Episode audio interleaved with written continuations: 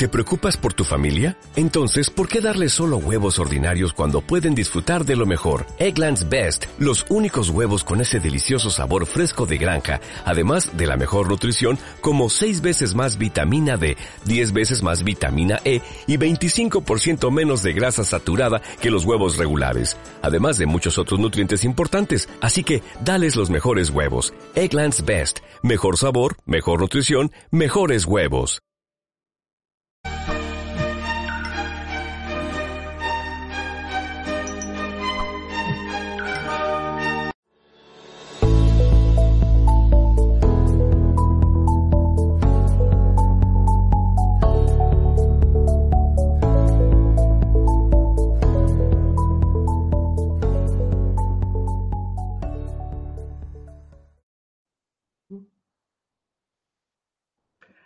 Muy buenas, muy buen día, mañanas, tardes o noches, desde donde quiera que estéis. Eh, estamos en el programa Come, Bebe, Sana y mi nombre es Daniel Mayor. Soy consultor macrobiótico y experto en alimentación y hoy vengo a hablaros de, la alimentación para las cándidas. Antes que nada, dar muchas gracias a, a Mindalia, a toda la gente que está trabajando para que esto sea posible y bueno, y para que toda esta información se difunda a, través de todo el mundo. Bueno, pues voy a empezar hablando un poco sobre la, candidiasis desde un punto de vista un poco diferente al que podáis haber oído en, otros foros o, en, o por otras personas, porque mi aproximación con la cándida eh, es algo mucho más holístico. Eh, mucha gente habla de la cándida o de la candidiasis como un problema de salud en el que hay un exceso de un hongo que se llama cándida y que ese hongo está en, eh, pues el tubo digestivo, principalmente en los intestinos, en el caso de las mujeres en, eh, en el tracto vaginal también. Y ese, ese hongo empieza a proliferar de forma desmesurada por multitud de razones. Y aquí es donde, donde viene la historia. Y sobre todo, es muy importante que tengamos claro eh, el por qué ocurre esto para luego poner eh, la, digamos, el, tratamiento correcto. Desde mi punto de vista, no podemos dar un tratamiento simplemente, pues, hay un montón de, de medicación que se ha inventado ahora contra la cándida, ¿no? Eh, podemos tomarla en pastillas, eh, se habla mucho del aceite de orégano, se habla de diferentes tipos de, plantas, también fitoterapia que puede ayudar y es fantástico, pero eh, muchas veces no funciona y os voy a explicar el porqué. Pero vamos, vamos desde el principio.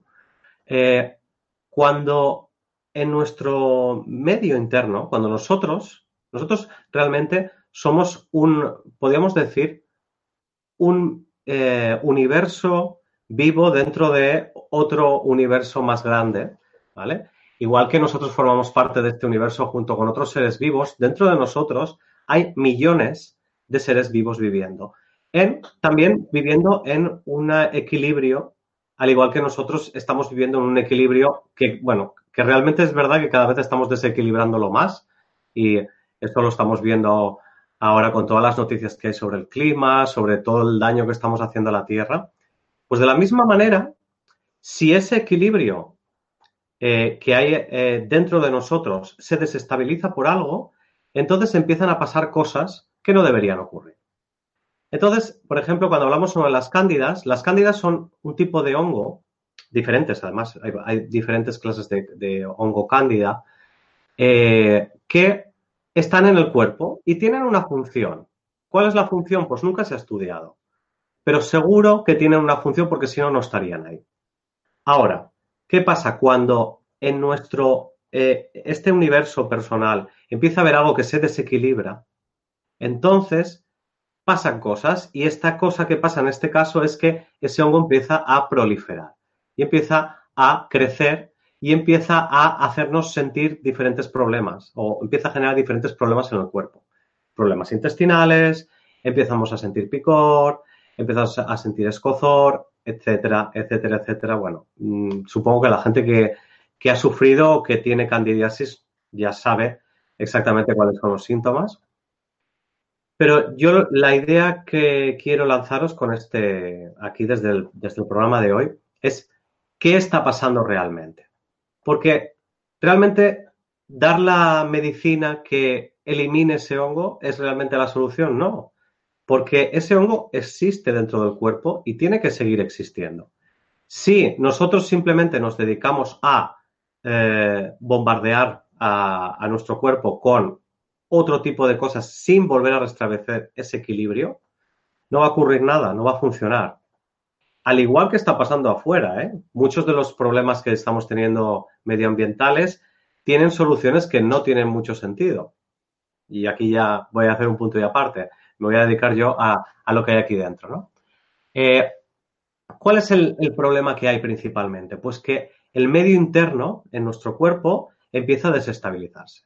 Se crea lo que eh, yo suelo denominar inflamación en el cuerpo. la inflamación se produce por un exceso de, eh, sobre todo, de medio ácido en el cuerpo que el cuerpo, el propio cuerpo en sí necesita contrarrestarlo generando inflamación en diferentes partes del cuerpo. Y ahí es donde muchos, muchas bacterias, muchos hongos, muchos microorganismos y esto va a sonar un poco raro, nos ayudan, nos ayudan a mantener ese equilibrio. ¿Cómo? Proliferando, empiezan a crecer. Esta era la, forma en la que los orientales veían eh, cómo realmente eh, afectaba la salud a nuestro cuerpo. No es que los hongos sean malos, no es que los virus sean malos, no, no. Ellos realmente nos ayudan a restablecer un equilibrio en este ecosistema que tenemos aquí dentro. Pues lo que tenemos que hacer para volver al estado inicial es, no es sacarnos de encima las cándidas o sacarnos de encima los virus o lo que sea, sino generar todo lo que necesitemos nosotros para eh, volver otra vez a ese estado de equilibrio. Entonces, vamos a plantearlo de una manera completamente distinta. ¿Cómo podríamos alimentar a nuestro cuerpo para que deje de proliferar eh, el hongo cándida en este caso, aunque realmente todo lo que voy a comentar se podría aplicar para muchos otros casos de proliferación de otros hongos o bacterias que no, eh, no están en, equilibrio dentro de lo que ahora se ha denominado, porque yo hablo del ecosistema del cuerpo, y, y porque realmente tiene que ver con muchas partes del cuerpo, pero ahora está muy de moda y se habla mucho de lo que se llama la microbiota intestinal, que es ese ecosistema que hay en nuestros intestinos y que afecta realmente a muchas otras áreas de, nuestro, sistema, de nuestro cuerpo. Puede afectar incluso hasta al sistema inmunitario, ¿vale? O sea, puede ser que este, esta proliferación de hongos afecte y tengamos más, menos resistencia a las enfermedades, entonces, eh, pues enfermemos con mucha más facilidad. Entonces, la idea principal es eliminar todos aquellos alimentos que me estén generando esa acidez, esa, es, que haga que el cuerpo produzca esa inflamación. ¿Qué alimentos son esos principalmente? Pues vamos a empezar eh, hablando de todo lo que, eh, todos los alimentos que son procesados, toda la comida que se come en paquetes o que tú abres el paquete y te lo comes ya directamente. ¿Por qué? Porque en ese eh, proceso de procesado lo que se produce es un refinamiento que hace que nuestro medio interno cambie completamente. Por ejemplo, también, cuando hablamos de procesado, hablamos de cereales refinados. Comer arroz blanco, comer eh, harina de trigo blanca, por ejemplo, sin eh, toda la fibra que necesita, ya cuando le hemos hecho ese procesado, hace también crear este tipo de acidez y este tipo de inflamación. ¿Qué más cosas? El consumo de eh, alimentos como por ejemplo el azúcar. Eh, consumo excesivo. Y cuando hablo de excesivo, eh, es curioso porque mucha gente me dice, es que claro, tú por excesivo entiendes una cosa muy rara, pero no. Por ejemplo, consumo excesivo de lácteos, cuando me refiero a excesivo es diario. Ni la leche ni los lácteos son alimentos que se deberían tomar diariamente. O consumo excesivo de productos animales. Y otra vez lo mismo, no tendríamos por qué tomar productos animales diariamente. Sobre todo carnes rojas e incluso eh, pollo también. Es curioso porque el pollo es uno de estos alimentos que eh, afecta a, nuestra, a nuestros intestinos y a nuestra flora por partida doble. Una, porque genera este medio y otra, porque muchos, sobre todo con los pollos que no son ecológicos, eh, muchos de ellos eh, tienen bastantes restos o residuos de antibióticos. Entonces, realmente, cuando estamos consumiendo estos pollos, estamos también consumiendo ese antibiótico que le han administrado, porque no sé si sabéis que los pollos, cuando eh, están en establos de forma masiva, pues es muy fácil que se mueran. Entonces, les inyectan grandes cantidades de antibióticos y siempre queda una pequeña cantidad que es más que suficiente para eh, para que nosotros la tomemos como si fuera un antibiótico más. De hecho, y esto no es una cosa que no se sepa, eh, cada vez tenemos más resistencia a los antibióticos. Antes con un poquito de antibiótico ya teníamos más que suficiente y las dosis de antibióticos que se están dando son mucho más elevadas y en gran parte es por esto, por eh, todos los antibióticos que se están dando a los animales. Pues bueno, pues estos antibióticos van a parar a la flora intestinal y empiezan a matar todo lo que eh, crea este equilibrio, ¿vale? Cuando esto muere, pues tiene que restablecerse de alguna manera. ¿Cómo? Pues en el caso de las cándidas, creciendo el hongo de la cándida. Y es curioso porque muchísima gente que ha tomado antibióticos a nivel de medicinas eh, y que ha tenido sobre todo cándidas en el pasado vuelve a repetir esos problemas de candidiasis porque otra vez su flora eh, intestinal se ha visto perjudicada. Entonces, todos estos alimentos que os estoy contando, ¿vale? Eh, tienen que ver sobre todo a nivel de alimentación. Cuidado porque no solo la alimentación produce, produce la candidiasis, sino que nosotros, por ejemplo, en un estado de estrés prolongado, generamos también esa acidez y generamos esa inflamación. Con lo cual, si vivimos una vida excesivamente estresante, y no llevamos una dieta muy, eh, muy equilibrada, es mucho más fácil también que proliferen estos hongos. Entonces, vigilemos esto. También, por ejemplo, suele ocurrir en momentos emocionales, por ejemplo, después de alguna experiencia traumática, también puede pasar. Entonces, hay que ir con cuidado y, sobre todo, en estos momentos emocionales tan, tan extremos, eh, hay que cuidar mucho la dieta. Es muy, muy importante. Entonces, eh, tenemos que vigilar principalmente todo esto. Y eso es lo primero que hay que vigilar. No ya buscar enseguida el remedio de la cándida, que me han dicho que no sé qué, que me han dicho que no sé cuántos. No. ¿Qué es lo que está produciendo que este ecosistema interno no esté funcionando correctamente? Porque lo tenemos que volver otra vez para atrás. Porque puede volver para atrás solo. Al igual que la Tierra se puede regenerar, nosotros, nuestro cuerpo también puede regenerar. Eh, nosotros, por ejemplo, en macrobiótica se nos ha conocido durante mucho tiempo porque cuando la gente seguía una dieta como la que nosotros poníamos, la gente se recuperaba de las enfermedades y pensaban que era magia. Y no es magia, es simplemente ese conocimiento oriental de volver al cuerpo al estado que debería tener. ¿vale? Lo mismo, yo os voy a hacer otra vez el paralelismo con la Tierra. Hace mucho tiempo se hablaba de que la capa de ozono se había debilitado y que íbamos a tener un montón de problemas.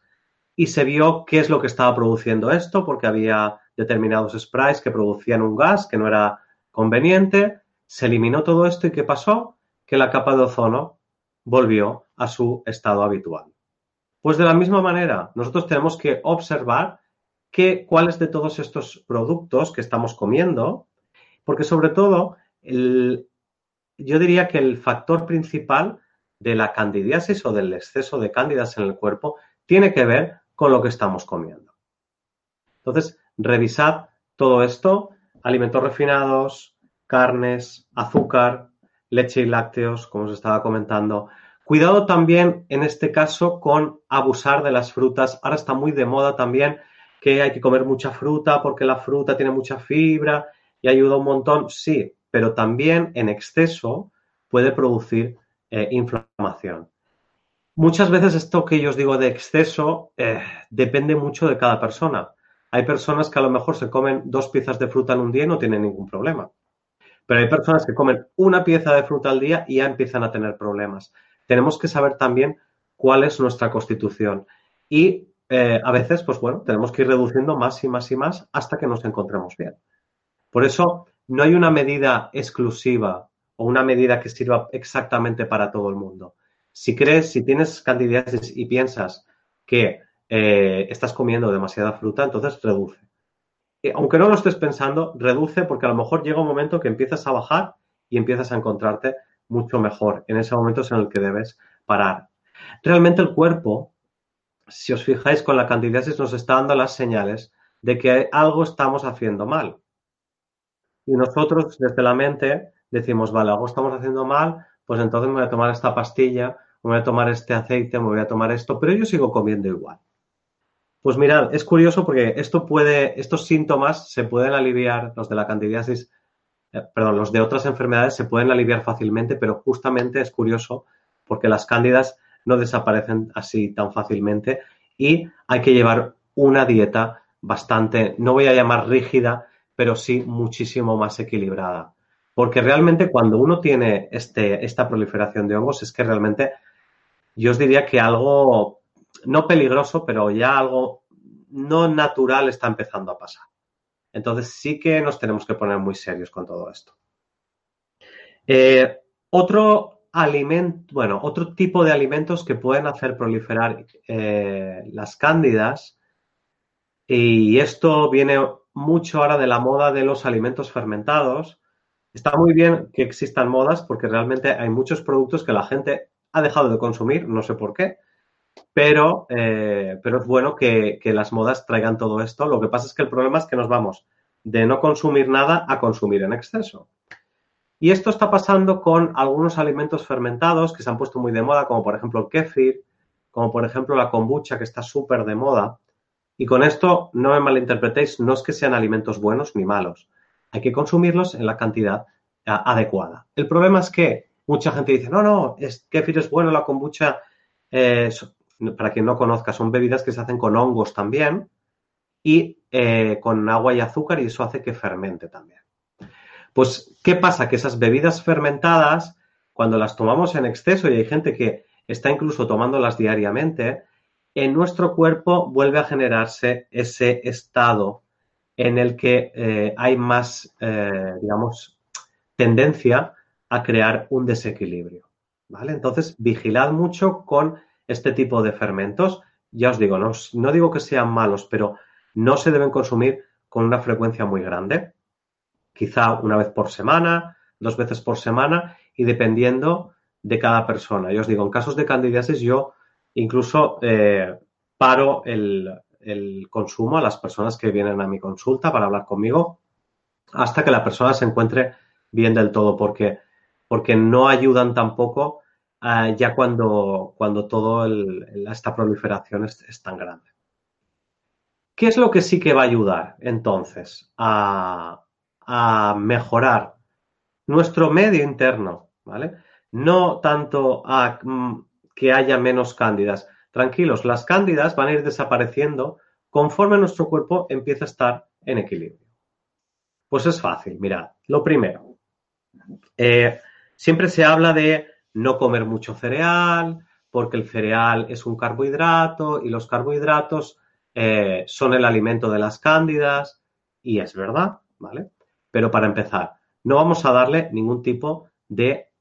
Y primero, carbohidratos. No vamos a hablar de, por ejemplo, de verduras feculentas, nada de patata, nada de eh, otro tipo, por ejemplo, boniato tampoco ayuda, el camote que se dice en Sudamérica, por ejemplo, en algunas partes, este tipo de, alimentos que pueden hacer proliferar las cándidas. Nos vamos a utilizar cereales integrales, sobre todo aquellos que tengan una gran cantidad de fibra que ayude a limpiar los intestinos. Y para eso hay un cereal que es único y es el arroz integral. El arroz integral consumido con moderación ayuda a limpiar muy bien los intestinos para que las cándidas se restablezcan y todo nuestro medio se quede correctamente. Entonces, hay que consumir cereales integrales. ¿En qué proporción? En una proporción no la que sería habitual, hay que consumir un poquito menos. ¿Por qué? Porque a veces un poquito en exceso de cereal sí que puede producir esa acidez también. Entonces, hay que ir midiendo, bajando mucho la cantidad de... ¿por qué digo bajar? Porque normalmente la gente que tiene candidiasis está comiendo en exceso este tipo de, alimentos. ¿Por qué? Porque el, cuerpo mismo le está pidiendo, estos hongos le están pidiendo que se siga consumiendo. Y lo que hay que hacer es bajar esa cantidad. Luego también legumbres es súper importante comer. Las legumbres también tienen carbohidratos, porque mm, he oído hablar mucha gente que me dice, no, hay que comer proteína vegetal, legumbres, tofu, no sé qué. Vigilad, los nutrientes son nutrientes y la comida es comida. Son dos cosas distintas. Las legumbres tienen proteína y las legumbres también tienen carbohidrato. Pero ¿cuál es la diferencia? Que estas legumbres tienen un proceso de digestión mucho más lento, incluso más lento que el cereal. Y entonces, aunque tenga carbohidrato, esa digestión se hace de una manera mucho más lenta y no permite que prolifere tanto la, tanto la cándida. Entonces, es bueno también consumir legumbres en este, en este proceso. Consumir verduras, muy importante, verduras de todo tipo, eh, bien cocinadas. En este caso yo siempre recomiendo eh, no abusar demasiado de las verduras crudas. ¿Por qué? Porque este crudo o este poco cocinado, en este caso lo que va a hacer es crear también otra vez un poquito. Claro, estamos hablando cuando se habla de candidiasis de un momento en el que el cuerpo está muy, muy ácido donde hay mucha inflamación y cualquier cosa mínima lo puede disparar más. Entonces, tenemos que ir un poquito más hacia el otro lado. Entonces, reducir, yo siempre digo más que reducir, en este caso, eliminar el crudo, ¿vale? Verduras bien cocinadas, eh, cereales bien cocinados, legumbres bien cocinadas, todo esto va a ayudar mucho a que el cuerpo empiece a ponerse bien. No comer en exceso, y esto es súper importante, y masticar muy bien.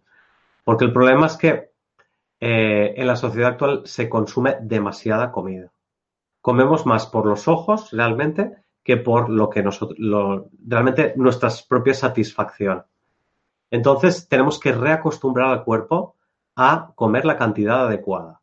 Y otra vez, como os decía antes, igual que decía, no, hay que reducir el cereal porque con candidiasis probablemente tengamos, estemos comiendo de más. Pues lo mismo, si tenemos candidatos, probablemente estemos comiendo comida de más. Entonces, reducir de un 10 o un 15% la cantidad de comida que estamos comiendo para que el cuerpo empiece a volver a establecerse bien. Luego, por ejemplo, quien tome productos de origen animal, yo me decantaría más por el pescado blanco en pequeña cantidad, una vez por semana o algo así. Y ah, hay un tipo de alimento que ayuda mucho, se habla mucho también en candidatos de hacer una dieta alcalina, ¿verdad? Pues eh, dentro de lo que yo trabajo, que es la macrobiótica, hay determinados tipos de alimentos que pese a ser fermentados, generan muchísima alcalinidad. Y estos son, por un lado, la salsa de soja, ayuda muchísimo, pero cuidado, la salsa de soja no vale comprarla en el supermercado, porque esta está fermentada poco tiempo, con azúcar, Vigilad siempre que la salsa de soja esté fermentada al mínimo durante dos años. En las etiquetas lo pone, ¿eh? fermentada durante dos años por procesos. Ah, bueno, ya, ya veréis la explicación que hace. El miso, el miso también es una, es una pasta que se hace con soja, de la que se hacen sopas en Japón que están muy buenas. Y este miso crea muchísima alcalinidad. Quien no quiera incluso porque esto es muy típico. Yo, por ejemplo, cuando enseño en mis, clases de cocina, eh, enseño a hacer la sopa de miso. Me dicen, no, porque el miso no tiene que hervir por las bacterias. En este caso da igual. Si la sopa de miso hierve, no pasa nada. Sí que es bueno que no hierva para que las bacterias realmente empiecen a repoblar y, el, y la cándida empiece a bajar. Pero si en este caso eh, el miso ha hervido en exceso, da igual. Lo que estamos queriendo en este momento es crear un entorno alcalino. Y por último, hay otra cosa muy interesante que funciona muy bien y son lo que se llaman las ciruelas umeboshi, que son unas ciruelas japonesas que se ponen a fermentar con agua y sal y se dejan también durante un año y medio y son tremendamente, pero tremendamente alcalinas. Es en cuestión de días podéis notar unos cambios radicales en, eh, en el efecto de las cándidas solo consumiendo una, una de estas ciruelas. Una cada día me refiero, evidentemente. Por eso es curioso porque eh, normalmente eh, en otro tipo de, disciplinas suelen decir que no es bueno consumir fermentos eh, cuando uno está con cándidas, pero desde mi punto de vista y también con mi experiencia, eh, esto no es así. Este tipo de fermentos que he comentado funcionan muy, pero que muy bien, porque lo que hacen realmente no es tanto en sí el tema del fermento, sino el medio que se crea. No es lo mismo crear un fermento en un medio salado, como es el caso del miso de la salsa de soja, que un fermento en un medio de agua con azúcar, con un hongo, como es el caso del kéfir o de la kombucha. Pues bueno, mi idea principal, más o menos ya lo habéis visto, empezar a consumir más cereales integrales, bajando cantidad, verduras, legumbres, no tomar tanta cantidad de comida, estos alimentos fermentados como el miso, la salsa de soja y las umeboshis. Eh, consumir algas también ayuda bastante en este caso, ayuda a, sobre todo a limpiar, a limpiar los excesos. Y esta unión, y si aprendéis a cocinar de esta manera, vais a empezar a hacer un cambio en vuestro cuerpo que va a hacer que la, que la deje de estar proliferando. Y bueno, pues eh,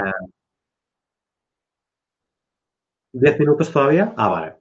Bueno, pues, eh, ¿qué más os puedo contar eh, con el tema de las cándidas? Mirad, eh, os puedo contar un poquito mm, la experiencia que yo he tenido con algunos de mis pacientes. principalmente lo que suele pasar, y es curioso porque muchos, muchos de ellos no llegan a darse cuenta del efecto de las cándidas en el cuerpo. Y lo que se ha estado, bueno, creo que hay algún estudio, aunque no he oído hablar de ellos, pero no lo, no lo he podido buscar. Incluso el problema de las cándidas puede llegar a afectar también a la permeabilidad intestinal. No sé si conocéis lo que es la permeabilidad intestinal y tiene que ver con eh, el momento en el que eh, por el cuerpo, se supone que por los intestinos, eh, empieza a pasar moléculas que no deberían estar pasando. Pues, por ejemplo, pasa el gluten, famoso gluten que ahora está tan demonizado. Realmente el gluten no tiene ningún problema. El problema está en nuestros intestinos. Otra vez es lo que os comentaba. No existen agentes malos nunca. Es nuestro cuerpo que tiene que poner todos los mecanismos. Y si no está bien, pues entonces sí que tenemos un problema. ¿Qué ocurre? Que estas cándidas producen este problema en los intestinos de que eh, esta malla intestinal que no permite o que en un momento no permitía que se crease eh, o que pasasen estos, estas moléculas tan grandes de proteínas, pues lo está permitiendo y está generando multitud de problemas de salud. Casi, yo diría que bastante cantidad de enfermedades autoinmunes se están produciendo por un problema en los intestinos y, mm, entre otras causas, yo no digo que sea la causa principal, eh, existe porque las cándidas están ahí, pues bueno, como están haciendo su labor, pues lo que están haciendo en este caso es perjudicando a los intestinos. Eh, o por lo menos con, la palabra perjudicar un poco entendida pues peyorativamente, pero realmente ellos hacen, mirad, eh, yo siempre pienso que todas, todos los seres de este mundo tienen una función. Y nosotros lo podemos juzgar, podemos decir esto es bueno o esto es malo, pero no, es su función. Entonces, lo que nosotros tenemos que hacer es crear otra vez ese equilibrio para que sigan en la función que estaban habitualmente, no en la que a nosotros no nos interesa. Y realmente la experiencia, sí que es verdad que mi experiencia con los pacientes que han tenido cándidas o candidiasis es que eh, durante al menos un mes y medio la dieta tiene que ser tiene que ser como muy muy y vuelvo a decir, no tiene que ser rígida, pero es, tiene, que ser como muy eh, cerrada y no me vale, pues no, mira, un día me voy por ahí, me como lo que sea. ¿Por qué? Porque en el caso de candidiasis es tan importante eh, que el cuerpo se quede estable que solamente a veces un día que se quede inestable ya tienes que volver otra vez a, a crear el, eh, digamos, otra vez el buen entorno durante mucho tiempo. Entonces yo suelo recomendar eh, hacer este tipo de dieta de forma, digamos, estricta durante un mes, un mes y medio. Entonces la persona tiene que eh, mentalizarse de que si sale de casa, pues tiene que salir con su fiambrera o con lo que sea para, eh, bueno, para estar un poquito mejor. Dos cosas que se me olvidaban que son, funcionan muy bien también. Eh, una, os lo puedo decir un poco más a nivel también anecdótico, las semillas de, calabaza, tal cual masticadas, ayudan bastante también a, porque estas semillas de calabaza crudas y masticadas tienen un componente que hace que se reduzcan, eh, se reduzcan las cándidas. Y a nivel también de generar alcalinidad en el cuerpo, existe un té que utilizamos mucho en macrobiótica que se llama el té bancha. El té bancha viene de la planta del té verde que se deja secar durante tres años para que pierda eh, prácticamente todo el efecto estimulante. Y este té tiene muchas propiedades interesantes y entre ellas, a mí la que más me gusta es la de generar muchísima alcalinidad en el sistema digestivo. Ya no solo para los que tengan cándida, sino, por ejemplo, como una medida interesante, personas que salen fuera muy a menudo y que tienen ardores y tienen problemas de acidez, yo siempre recomiendo llevar alguna bolsita de té bancha. Entonces, pues vas a la persona del bar, le dices que te ponga un agua caliente y te haces tu propio té bancha. Y esto ayuda a mejorar muchísimo ese, exceso de, acidez.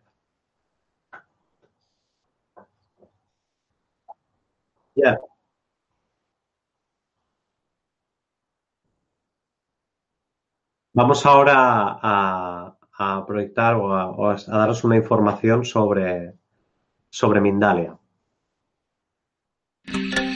Mindalia Viajes te invita a conocer Perú. En enero de 2020 disfruta junto a la abuela Emilia y Chamanula el viaje de tu vida. Explora templos y ciudades milenarias y sé parte de las ceremonias y rituales más sagrados. Realiza el viaje más energético de todos los tiempos desarrolla la espiritualidad y conecta con todos tus sentidos. Solicita más información en viajes@mindalia.com o al más 34 670 037 704. Reserva tu plaza. Viajar junto a nosotros es tu destino.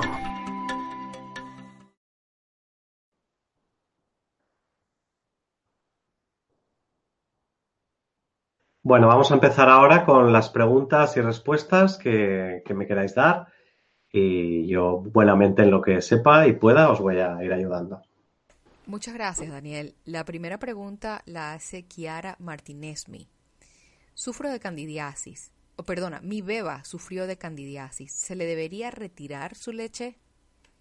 No, lo que tienes que hacer en este caso es que la dieta que he dicho la tienes que hacer tú, ¿vale? Porque probablemente lo que está pasando, independientemente de todo, es que la leche que tú estás produciendo no le está ayudando a ella. ¿Vale? Entonces, tienes que hacer tú la dieta para que la leche que tú produzcas, mira, no sé si has hecho alguna vez la experiencia y es, como un día espinacas y dale, de, dale esa leche a tu bebita y vas a ver cómo las cacas que hace son de color verde. Pues lo mismo, lo mismo, o sea, tu dieta en ese caso es la que le va a ayudar a eliminar las cándidas para que no vuelva a tenerlas. Así que no, para nada, al revés, al revés. Muchas gracias por la respuesta. Marimir, que nos ve desde Argentina, pregunta, ¿las cándidas se pueden presentar con molestias en el bajo vientre si la persona es vegetariana y solo come algo de queso y huevo esporádicamente, algo de frutas, no siempre? Y las gracias, por supuesto, de parte de Marimir. Muy bien, pues mira, eh, las cándidas generalmente pueden producir problemas realmente en todo el cuerpo. Eh, se conocen más por molestias, sobre todo con las mujeres, molestias en la, en la zona vaginal, pero cuando están en los intestinos también pueden producir molestias y, y, realmente ya no solo molestias en el bajo vientre, sino también picores en todo el cuerpo. Hay gente que se está rascando y no sabe por qué se rasca y le pica todo, ¿vale? Porque realmente es como un parásito se está quedando en los intestinos y, genera una molestia un poco extraña. Entonces puede ser.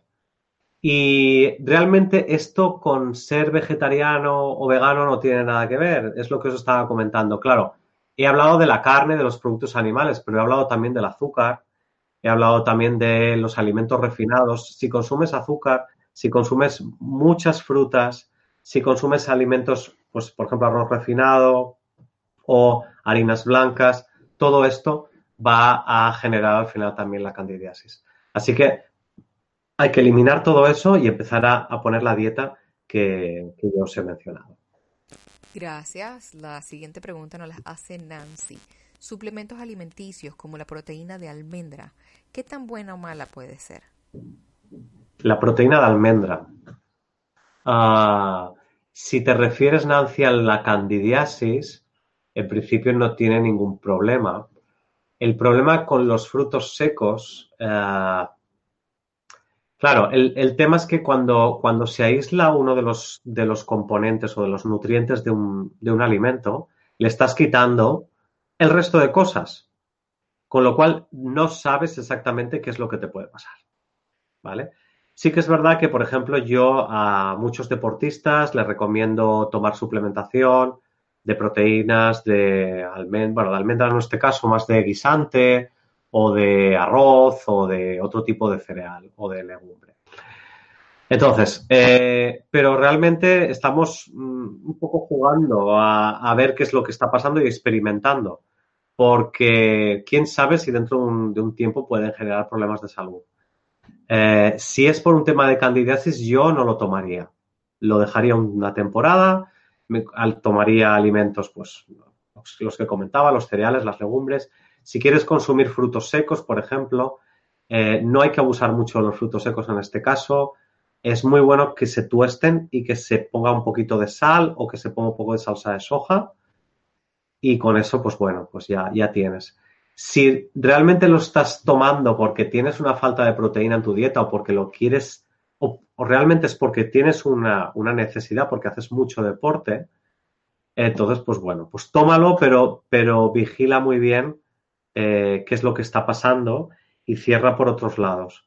Si ves que estás haciendo una buena dieta y la proteína no te está generando buena salud, yo la eliminaría y la cambiaría por otra.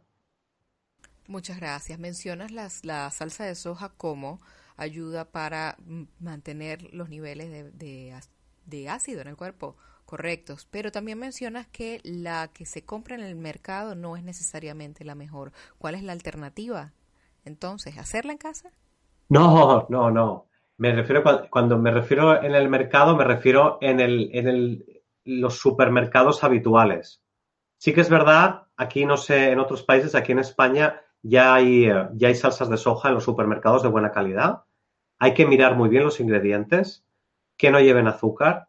Eh, no quiero mencionar marcas, por no, que no quiero mencionar marcas, pero hay un par de marcas eh, que no son realmente muy buenas, que, que las venden en todos los supermercados. Entonces yo me iría más a herbolarios o tiendas de productos ecológicos, donde seguro que vais a tener productos de muy buena calidad. No, no es necesario hacerla. Hacer salsa de soja en casa es un pelín complejo y, no, no hace falta. Puedes tomar de, hay de muy buena calidad también en, este tipo de tiendas. Gracias por tu respuesta. La siguiente pregunta la hace Héctor Moreno, quien nos ve desde Colombia. ¿Los alimentos procesados son nocivos para la salud? ¿En qué medida contribuyen los estados alterados de conciencia para empeorar o mejorar nuestra alimentación? Pues mira, Héctor, te cuento. A ver, los productos eh, procesados en general no son buenos. Yo no te digo eso que de vez en cuando pues tomes al, yo qué sé, pues haya algún procesado que tú conozcas de buena calidad, que lo hayan hecho con unos ingredientes de buena calidad, etcétera. Pero basar todos los días de tu, de tu vida comiendo comida, aunque sea, por ejemplo, yo te digo, por ejemplo, pues no, pues venden un tofu empanado con un no sé qué. Al final son cosas que tú no has cocinado y que la persona que lo ha, preparado, pues buenamente ha hecho lo, necesario para que lo puedas eh, tener a tu disponibilidad. Y ese buenamente puede ser que a lo mejor ha puesto demasiada grasa o ha tenido que poner un poco más de sal para que se conserve mejor. Y eso puede hacer que, no te, que te perjudique al cuerpo. Entonces, eh, lamentablemente, muchísima gente ahora está muy aficionada a comprar bandejas de comida, lo guardan en la nevera, lo sacan, lo meten en la plancha, vuelta y vuelta y a comer. Este tipo de manera de comer es el que genera todos estos problemas de salud. Y si estamos hablando de estados alterados de conciencia, sin irnos a, un efecto parecido al de las drogas, pero sí que es verdad que eh, afecta a nuestra salud emocional, por supuesto, claro que sí, porque de nuestra buena nutrición también depende que nuestro cerebro esté bien alimentado. Y si nuestro cerebro está mal alimentado, nuestra reacción ante los estímulos externos va a cambiar también. Por lo tanto, eh, no es bueno y no es bueno para tu salud física y no es bueno para tu salud emocional. Gracias por la respuesta. La siguiente pregunta nos la hace Nancy, quien nos ve desde México. El agua de limón caliente con vinagre, ¿le da alcalinidad a tu cuerpo y es bueno para erradicar la cándida? Vigila, se me mira, gracias por comentarme esta pregunta, porque eh, los vinagres, al igual que el kéfir y al igual que, el, que la kombucha, son fermentos que se han hecho con eh, azúcares. Entonces, eh, en este caso, tomar vinagre mm, de, ninguna, de ningún tipo, ni siquiera, yo no tomaría, nosotros recomendamos en macrobiótica tomar vinagre de arroz, pero ni siquiera vinagre de arroz en este caso sería bueno. Vinagre de manzana, malísimo. Y agua con limón, que es el remedio universal que ahora todo el mundo utiliza agua con limón, o por lo menos desde hace unos cuantos años. Pues puede ayudar y puede no ayudar. Eh, yo yo no lo suelo recomendar, porque aunque sí que es verdad que dicen que el limón alcaliniza, etcétera, etcétera, eh, otra vez, más que tomar esto como una medida, lo que hay que hacer es crear una buena dieta. Crea una buena dieta. Si quieres tomar el agua con limón durante 10-15 días porque te puede ayudar, perfecto, pero acompáñalo siempre de una buena dieta, porque tomar agua con limón para luego tomarte un croissant y para luego tomarte otra cosa no va a servir absolutamente de nada.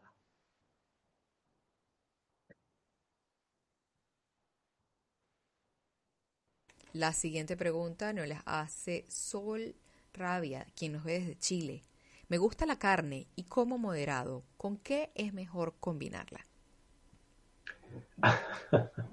¿Con qué es mejor combinar la carne? Pues la carne, lo ideal, dentro de, mi punto de vista, lo ideal es combinarla con verdura. ¿vale? Eh, y sobre todo con verdura que ayude un poco a limpiar todos esos excesos. Lo mejor, y de hecho en muchos sitios se hace, con la carne es comerla con champiñones o con, hongos, ¿vale? Eh, porque se sabe también que esa combinación ayuda a limpiar bastante. Eh, nosotros recomendamos también tomar bastantes rabanitos o tomar rábano también, eh, porque limpia muy rápidamente también los excesos de la carne. Pero yo lo que sí que te diría también es que, aunque te guste mucho la carne, y yo he sido el carnívoro más carnívoro del mundo, te diría que empieces a reducir el, consumo de carne. Y sobre todo, yo no sé, porque te dices, me gusta la carne. A mí también me gustaba la carne. Pero ¿sabes cuál era el problema? Que yo comía carne y me sentaba, pero muy, muy mal. Tenía unos problemas intestinales luego tremendos. Y del día que dejé de consumir carne, o bueno, ahora no es que sea vegetariano ni vegano, pero consumo carne con muy poca frecuencia, me encuentro muchísimo mejor. Me sigue gustando la carne, yo lo digo, me gusta la carne, pero no la consumo. ¿Por qué? Porque sé que no me va a beneficiar. Por lo tanto, hace esta reflexión que yo creo que te puede, te puede venir bastante bien. Gracias por la respuesta. La siguiente pregunta no, la hace nuevamente Sol. ¿El rol del vino tinto con sus antioxidantes ayuda con el tema de la cándida? ¿El, vino qué, perdón? El vino tinto. El vino tinto. Otra vez, es que es un alimento, es, es un alimento que se produce por la fermentación. Mm, yo, no, yo no lo tomaría. Otra vez por lo mismo, ya no solo porque pueda venir de la fermentación o pueda venir de la fermentación el vino, eh, es alcohol y todas las bebidas alcohólicas generan acidez y generan inflamación en el cuerpo. Entonces, mm, ¿para qué vas a consumir vino? Para, para darle, mira, Consumir alcohol y sobre todo consumir alcohol diariamente no es una buena, eh, una buena fuente o una un buen hábito de salud. El alcohol se debería consumir esporádicamente y con mucha moderación y en un entorno en el que uno quiera relajarse, pero no pensando en que hay una parte saludable dentro del, vino, porque interiormente todos sabemos que el vino en exceso es malo y en exceso a veces es consumido diariamente. Gracias por la respuesta. La siguiente pregunta nos la hace Luna. Tengo una tengo cándida en las partes íntimas. ¿Qué se podría consumir para mejorarla? Vale. Cuando, cuando es en la zona vaginal, ahí sí que es bueno, por ejemplo, eh, utilizar algún tipo de fermento estilo yogur o kéfir de forma eh, tópica para eliminar las cándidas. Ahí sí que funciona porque eliminas las cándidas de forma más rápida. Pero siempre otra vez acompañada de una buena dieta. Que tengas cándidas en la zona vaginal está indicando que has comido un exceso de azúcar o que has tenido un problema emocional que te ha dado un shock importante o que estás consumiendo alcohol o que estás consumiendo un exceso de frutas. Vigila y observa dentro de tu dieta lo que está pasando. Y mira a ver de todo lo que he dicho qué es lo que estás consumiendo y sácalo directamente. Y sustitúyelo por todo lo que he estado diciendo. Y vas a ver cómo realmente en pocos días vas a ver un cambio importante. Nuevamente gracias por la respuesta. ¿La harina de maíz es igual de perjudicial que la harina de trigo para la cándida? Todo tipo de harina. Todo tipo de harinas, al ser refinadas, eh, cuando no hay cándidas, se pueden consumir con moderación pero todas las harinas al final son, eh, son alimentos muy, muy refinados y ayudan a la proliferación de las cándidas. No solo por la teoría básica que dicen de que sí, que es el, alimento, el alimento de la cándida es la harina, o la harina, o el azúcar, lo que sea, sino porque otra vez un exceso de harinas te va a crear una gran cantidad de inflamación. Entonces, vigilemos la, harina de maíz. Eh, no es a ver, porque es complicado, ya me imagino que decir esto para países de Sudamérica pues es complicado, pero es así. Eh, la única harina que se debería consumir una vez uno esté sano, no con las cándidas, es la harina que se hace directamente acabada de moler. ¿Vale? Por ejemplo, coger el maíz, molerlo y a partir de ahí hacer ya eh, pues todo lo que queramos hacer, las preparaciones que queramos hacer con el maíz. Pero nunca Nunca esas harinas que ya han estado molidas durante tiempo, que están oxidadas y que generan bastante inflamación. Gracias. La siguiente pregunta la hace Carla Vázquez. ¿La candidiasis puede provocar olores corporales extraños y permanentes aún con buena higiene? Sí, sobre todo olor eh, halitosis, olor en la boca.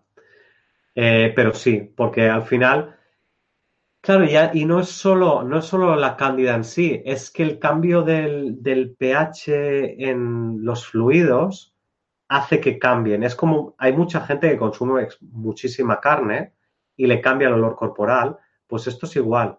Eh, ya no es tanto la propia cándida, sino también la dieta que estés llevando que te está haciendo que te cambie tu olor corporal. Entonces, cuando empiezas a hacer una dieta más equilibrada, todo eso va a cambiar y tú, y ya no solo por la cándida, ya te digo, solo haciendo esta dieta va a cambiar todo el corporal y no vas a oler de forma tan extraña. Gracias. La siguiente pregunta, ¿los probióticos pueden ayudar a balancear la flora en caso de cándida? Sí, los probióticos son muy, muy importantes en el caso de la cándida. ¿Por qué? Porque de alguna manera, eh, por eso decía tomar alimentos fermentados. Los probióticos, cuando tú tomas más probióticos, esas bacterias, eh, al aumentar, las cándidas se reducen porque ese equilibrio empieza a ser un equilibrio más, eh, digamos, natural, más, más estándar, ¿no? Entonces, bueno, sí, consumir probióticos no es mala idea, siempre, por supuesto, siempre acompañado de la dieta. Yo aconsejo tomar probióticos eh, una vez al día. me refiero, cuando hablo de probióticos, me refiero a suplementación y sobre todo probióticos si la persona ha tomado antibióticos. Eso es muy, muy importante porque la flora, la flora intestinal puede estar bastante dañada. También puede pasar en personas que hayan, hayan pasado por quimioterapia o por radioterapia. Esto ayuda, ayuda bastante. Muchas gracias. La siguiente pregunta, ¿qué opina de la dieta GAPS para nutrir el intestino? ¿La dieta, perdón? GAPS, G-A, B de bueno S. Vale. Mm, he oído hablar de esta dieta porque sí que, sí, bueno, acá, es que el problema es que salen tantas dietas que al final uno no llega, no llega a, conocerlas en profundidad todas. Y sí que he oído hablar, he oído hablar de esta dieta y en determinados casos funciona bastante bien, pero sí que yo, no por mi caso personal, sino yo formo también a otras personas para, para dar dietas desde el punto de vista de la macrobiótica, que es lo que yo trabajo. Y he visto gente que seguía estas dietas, les ha ido muy bien, pero en cuanto han, claro, lo han seguido como una dieta. Yo, por ejemplo, nunca voy a hablar de dieta, sino de forma de comer cuando uno ya está bien de salud, tiene que seguir comiendo de esta manera. Sí, puede a lo mejor quizá abrir un poco más su dieta, pero la dieta tiene que estar fundamentalmente eh, compuesta de cereales integrales, de verduras, de legumbres, de fermentos, de semillas, de frutos secos. Cuando uno eh, hace una dieta porque tiene un problema de salud y luego se sale y vuelve a comer como antes, pues ya no sirve. Entonces, eh, cualquier dieta que te permita luego eh, seguir comiendo mm, como deberías comer, pues bien, ¿por qué no? La siguiente pregunta nos las hace AA, quien nos ve desde México. Tengo una cándida en el labio. He tomado medicamentos y pomadas aparte que me hago limpias con vinagre. Cuando desaparece, paro el tratamiento, regresa. ¿Qué puedo aplicar?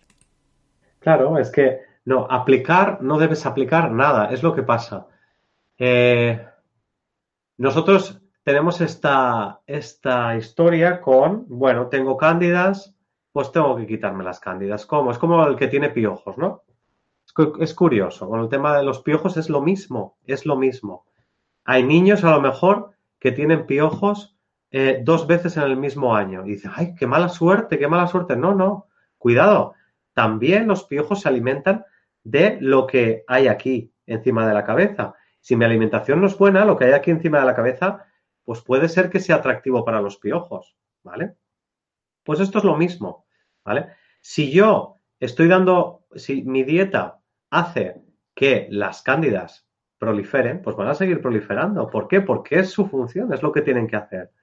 Claro, si tú te pones el agua con vinagre aquí, claro, para matar a las cándidas que hay aquí, pero no solo hay cándidas en los labios, hay cándidas en todo el tracto digestivo, ya os lo he comentado.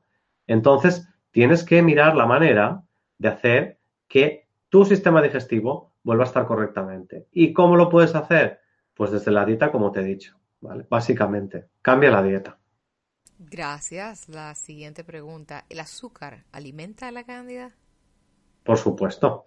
Eh, las cándidas, igual que todos los hongos, los hongos se alimentan de azúcar, de azúcares, básicamente.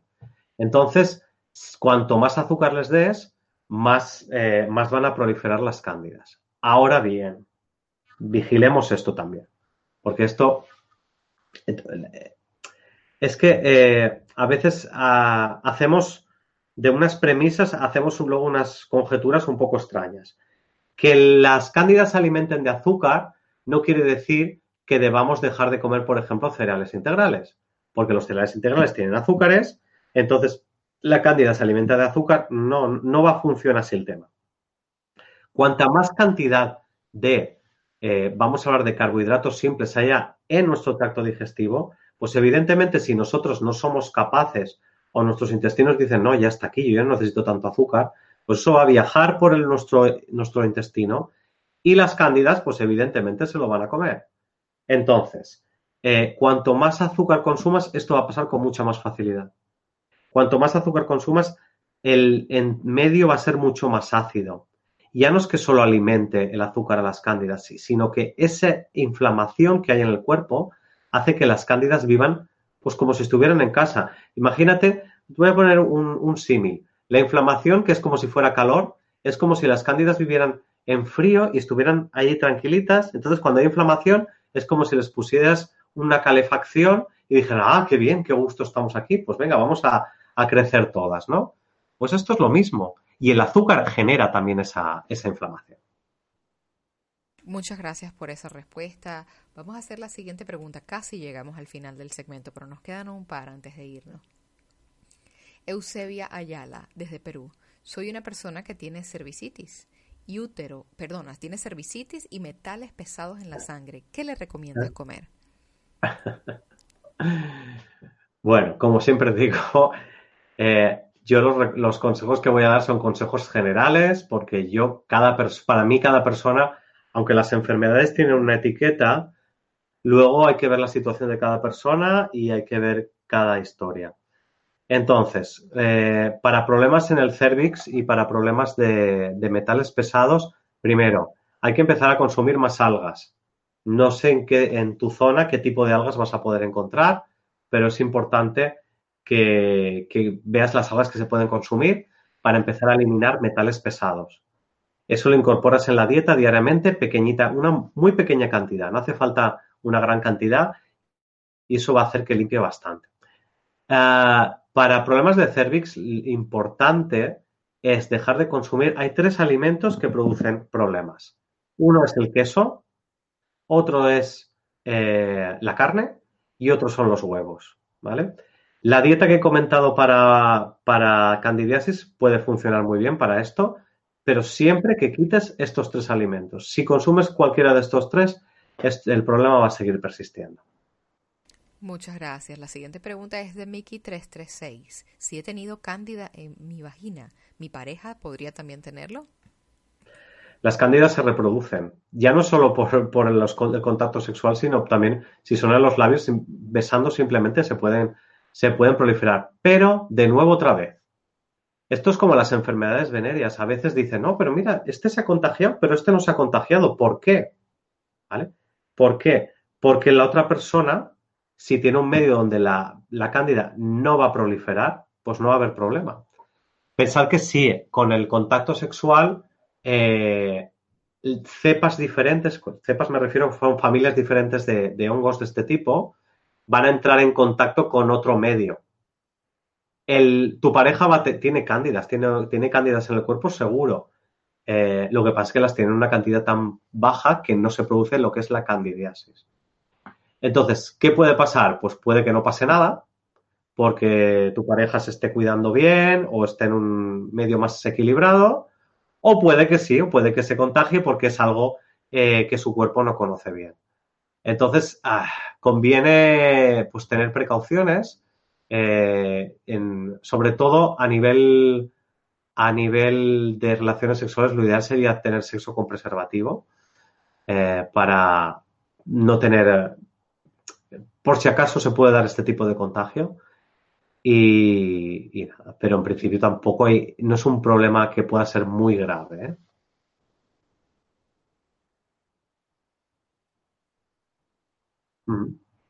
Muchas gracias. Llegamos al final del segmento de preguntas y respuestas. La última pregunta del día de hoy nos la hace Gladys O'Dowd, quien nos pregunta, ¿a qué hora puedo tomar los probióticos? ¿Con la comida o en ayunas? ¿Qué es preferible? pues hay tantas teorías con los probióticos que, a ver, mi consejo, por la mañana siempre en ayunas, ¿vale? Y luego es bueno, eh, por ejemplo, eh, a media tarde, justo cuando ya se ha acabado de hacer la digestión, eh, es interesante. También depende mucho del tipo de probiótico que estés tomando, porque hay algunos de ellos que funcionan con los jugos digestivos. Entonces te dicen que te lo tomes en la comida. Entonces tienes que leer muy bien las, instrucciones de cada, de cada uno de ellos. Pero por la mañana en ayunas y luego desayunar es una buena opción y luego a media tarde también es, la mejor opción. Yo creo que... Y, a ver, normalmente los probióticos, por lo menos yo los que he consumido, en general no hay ninguna marca que sea muchísimo mejor que la otra. Todas son bastante buenas y producen los efectos que uno espera. Bueno, pues con todas estas preguntas y respuestas, eh, daros las gracias por todo el, apoyo que me habéis dado desde aquí. Gracias a Mindalia de nuevo por, eh, por haberme dado la oportunidad de dar esta, esta pequeñita charla dentro de este programa. Gracias a todos los que habéis asistido y espero que nos veamos pronto. Dentro de algunos miércoles nos veremos eh, con, otra, con otra temática que espero que os guste mucho. Muchas gracias.